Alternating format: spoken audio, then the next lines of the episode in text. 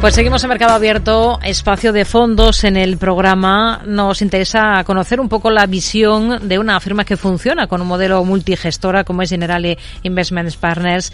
Está con nosotros Juan Pita de Veiga, que es su responsable de ventas aquí en España. Hola Juan, muy buenas tardes, bienvenido. Hola, muy buenas tardes.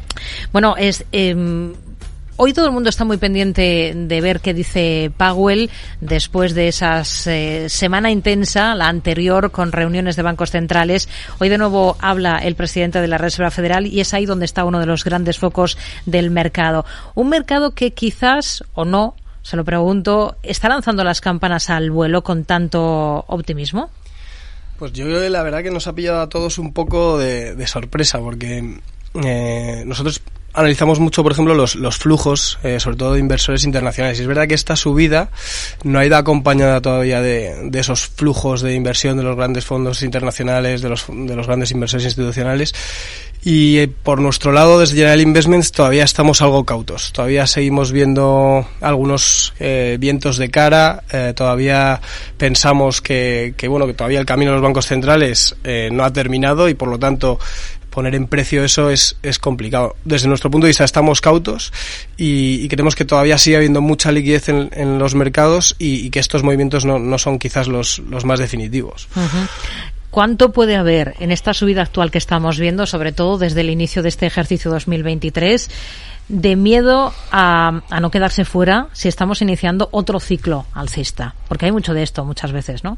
Sí, y, y creemos que es complicado ver que sea el ciclo definitivo alcista porque realmente todavía estamos por ver los efectos de, de, todas estas subidas de tipos, ¿no? que son han sido muy rápidas y, y todavía seguimos viendo en los datos macroeconómicos um, que no han producido ese efecto en la economía real, que el consumo todavía veíamos la semana pasada pues se mantiene bastante estable, que el mercado laboral tanto en Estados Unidos como en Europa eh, sigue muy fuerte. Por lo tanto, um, creemos que, que, como decía antes, que hay que ser cautos, que todavía sigue habiendo mucha liquidez eh, en los mercados y que de momento, al menos lo que vemos nosotros eh, desde, el, desde el punto de vista institucional, eh, los inversores siguen bastante infraponderados, sobre todo en, los activos de riesgo. Hmm.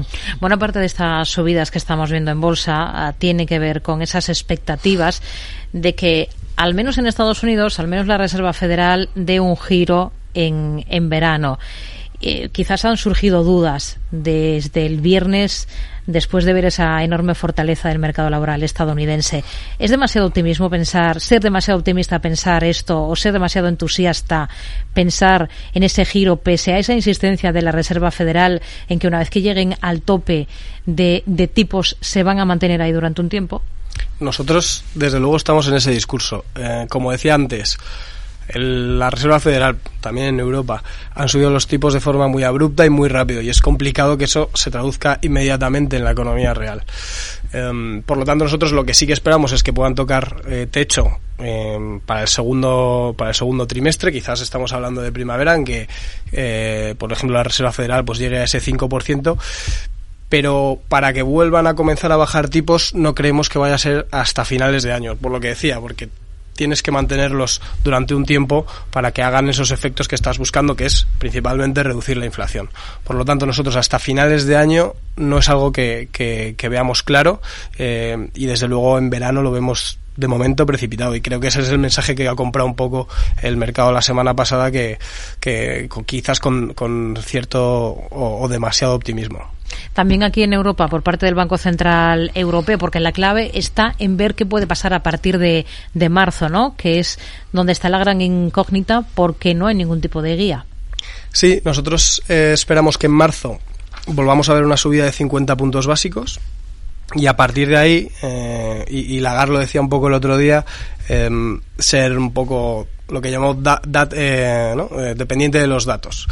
Mm. realmente nosotros pensamos que, que, se, van a, se van a quedar ahí porque también en Europa hay otros factores que va a ser la retirada de estímulos y para nosotros eso va a ser un, ejercicio suficientemente perjudicial para la economía o, capaz al menos de, reducir esa inflación.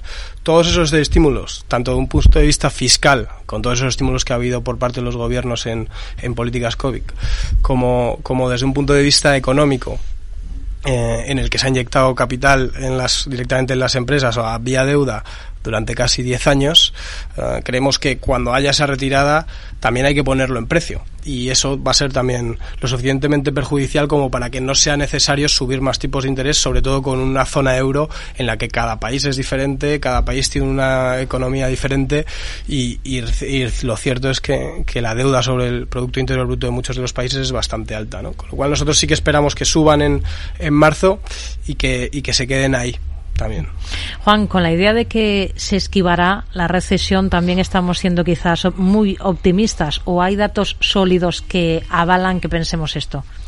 Bueno, la realidad es que nos esperábamos que en el invierno se produjera ya un amago de recesión en Europa, principalmente por, por, los precios de la energía, pero es verdad que ese descenso en los precios de la energía y ese posible, esa posible reapertura de la economía china han favorecido mucho a evitar o a que esa recesión no vaya a ser lo profunda o lo profunda que se esperaba, ¿no? Con lo cual sí que esperamos que podamos entrar en recesión, pero de forma, de forma muy leve. Incluso en Estados Unidos prácticamente que se quede plano en cuanto a crecimiento. Hmm. Si miramos al mundo de los activos y aplicamos un poco toda esta visión que tienen ustedes del mercado que nos ha contado al mundo de la inversión. Pensando primero en renta variable, ¿ustedes este año prefieren acciones europeas frente a renta variable estadounidense o no? Pues pues es un buen punto. Quizás ese escenario macroeconómico que te contaba, ese, un poco giro, por un lado, eh, con la Reserva Federal ya eh, parando ¿no? De, subir tipos de interés y con esos factores, tanto chinos como, como energéticos que comentaba en Europa, podamos ver un estrechamiento en, en, los diferenciales entre Estados Unidos y Europa y quizás estemos algo, algo más positivos dentro de, de lo infraponderados que estamos en renta variable, algo más positivos en Europa que, en Estados Unidos. ¿Qué tipo de sectores o qué tipo de temáticas les convence más en un escenario como el actual? Pues desde luego vamos a estar defensivos, es decir, eh, sectores que se beneficien de, de, un escenario de, tipos de interés altos, como pueden ser, por ejemplo, las, las aseguradoras, em, sectores de baja ciclicidad, eh, por ejemplo, uno sería las telecomunicaciones y, sobre todo y muy importante, aquellas compañías con alto poder de fijación de precios. Porque por mucho que estén en sectores que puedan no, ser los ideales para este entorno, aquellas compañías que tengan un poder de fijación de, de precios alto eh, van a ver reducidos sus márgenes en, en, mucha menor medida que otras. Con lo cual, siendo selectivos, creo que podemos encontrar oportunidades en todos los sectores, pero con, con ese perfil defensivo que, comentaba. Hmm, estábamos hablando de sectores o de temáticas.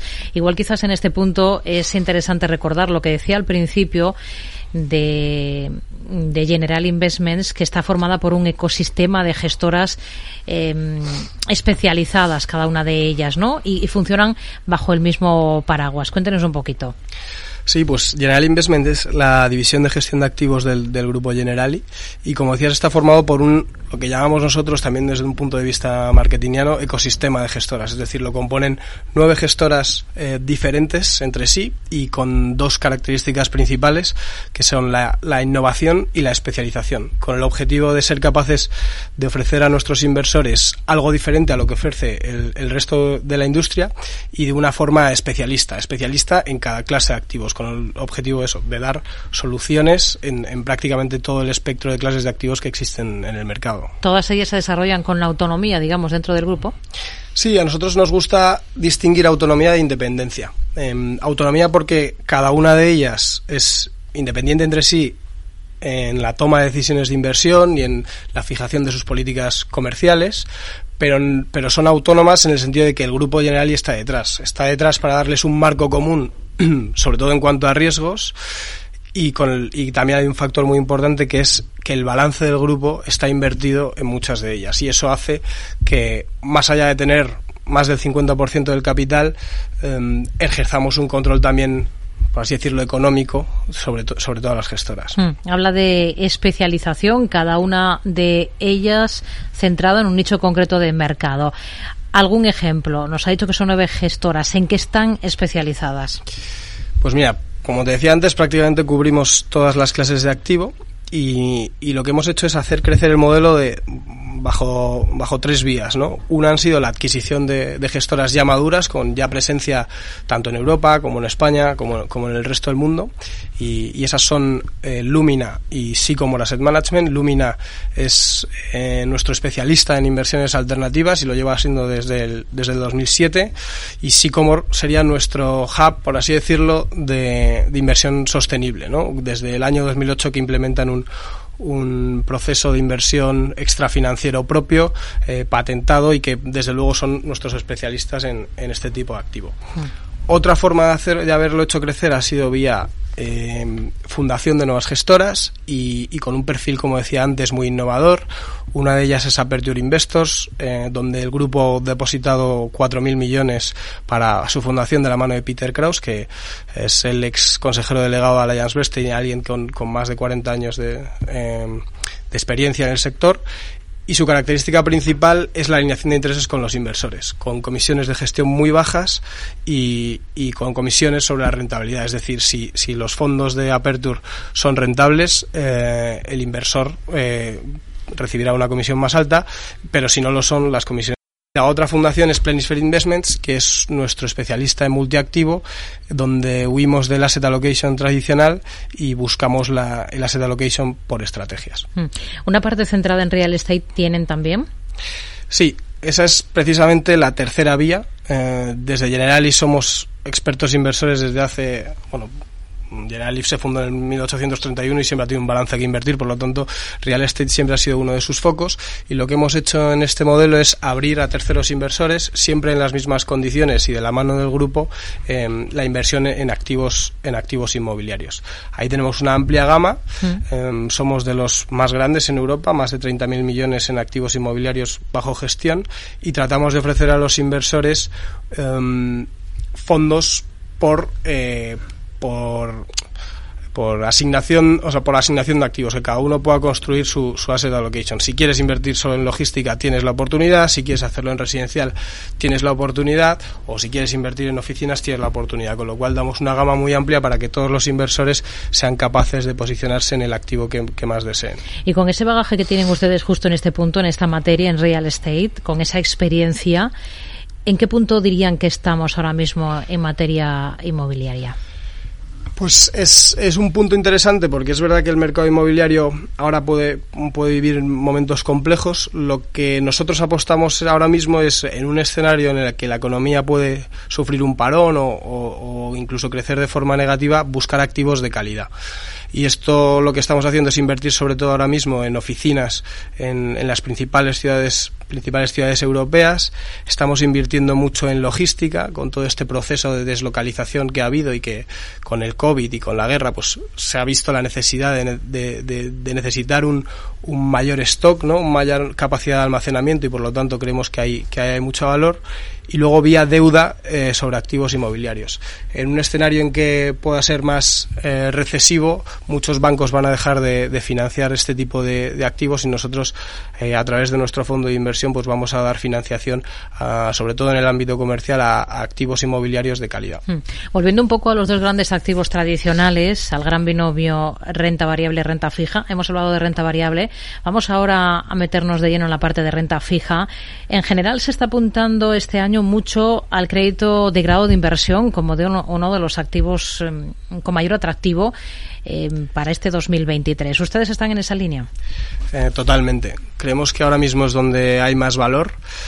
En un escenario donde debemos em, empezar a mirar el crecimiento y que los márgenes de las compañías van, van a sufrir, eh, ahora mismo hay rendimientos muy atractivos en, en ese ámbito, sobre todo en, las compañías de, de, mayor calidad que están ofreciendo rendimientos muy atractivos tanto en Estados Unidos como en Europa, pero es cierto que con el coste de cobertura contra el dólar creemos que ahora mismo es, para un inversor europeo tiene mucho sentido invertir, invertir en, investment grade. Hmm. ¿Qué más cosas ven interesantes en renta fija en estos momentos después del eh, año para olvidar 2022?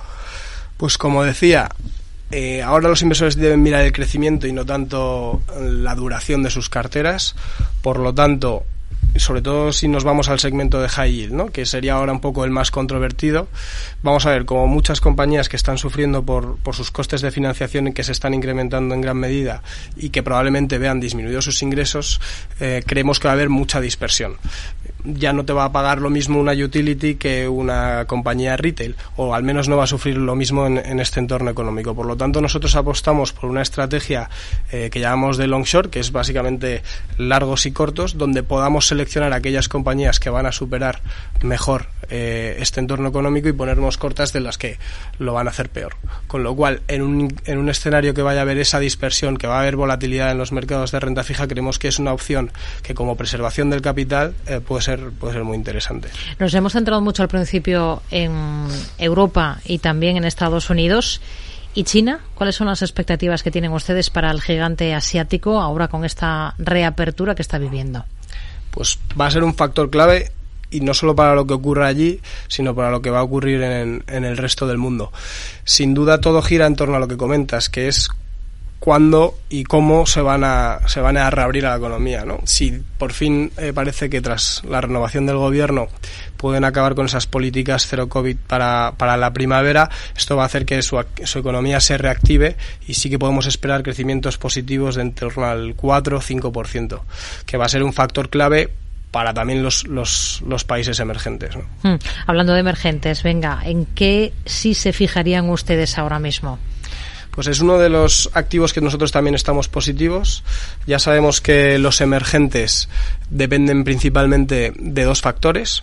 Uno, como el que comentaba, es eh, la economía china y el otro es la fortaleza o la debilidad del dólar un año como el pasado, donde el dólar estaba extremadamente fuerte, pues les perjudicaba claramente. Ahora parece que esa fortaleza eh, ha terminado o está en visos de, terminar y estos dos factores pueden hacer que su comportamiento eh, sea muy bueno para el año que viene si las tensiones geopolíticas no se incrementan demasiado. Hmm.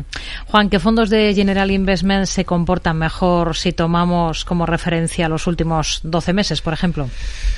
Pues si miramos eh, para el pasado y dado que somos un modelo de nueve gestoras diferentes, hemos tenido la verdad que, comportamientos muy buenos en, muchos de ellos. La parte de Lumina de alternativos que, comentábamos antes se han comportado muy bien y han descorrelacionado mucho las carteras en años en que tanto la renta fija como la renta variable han caído.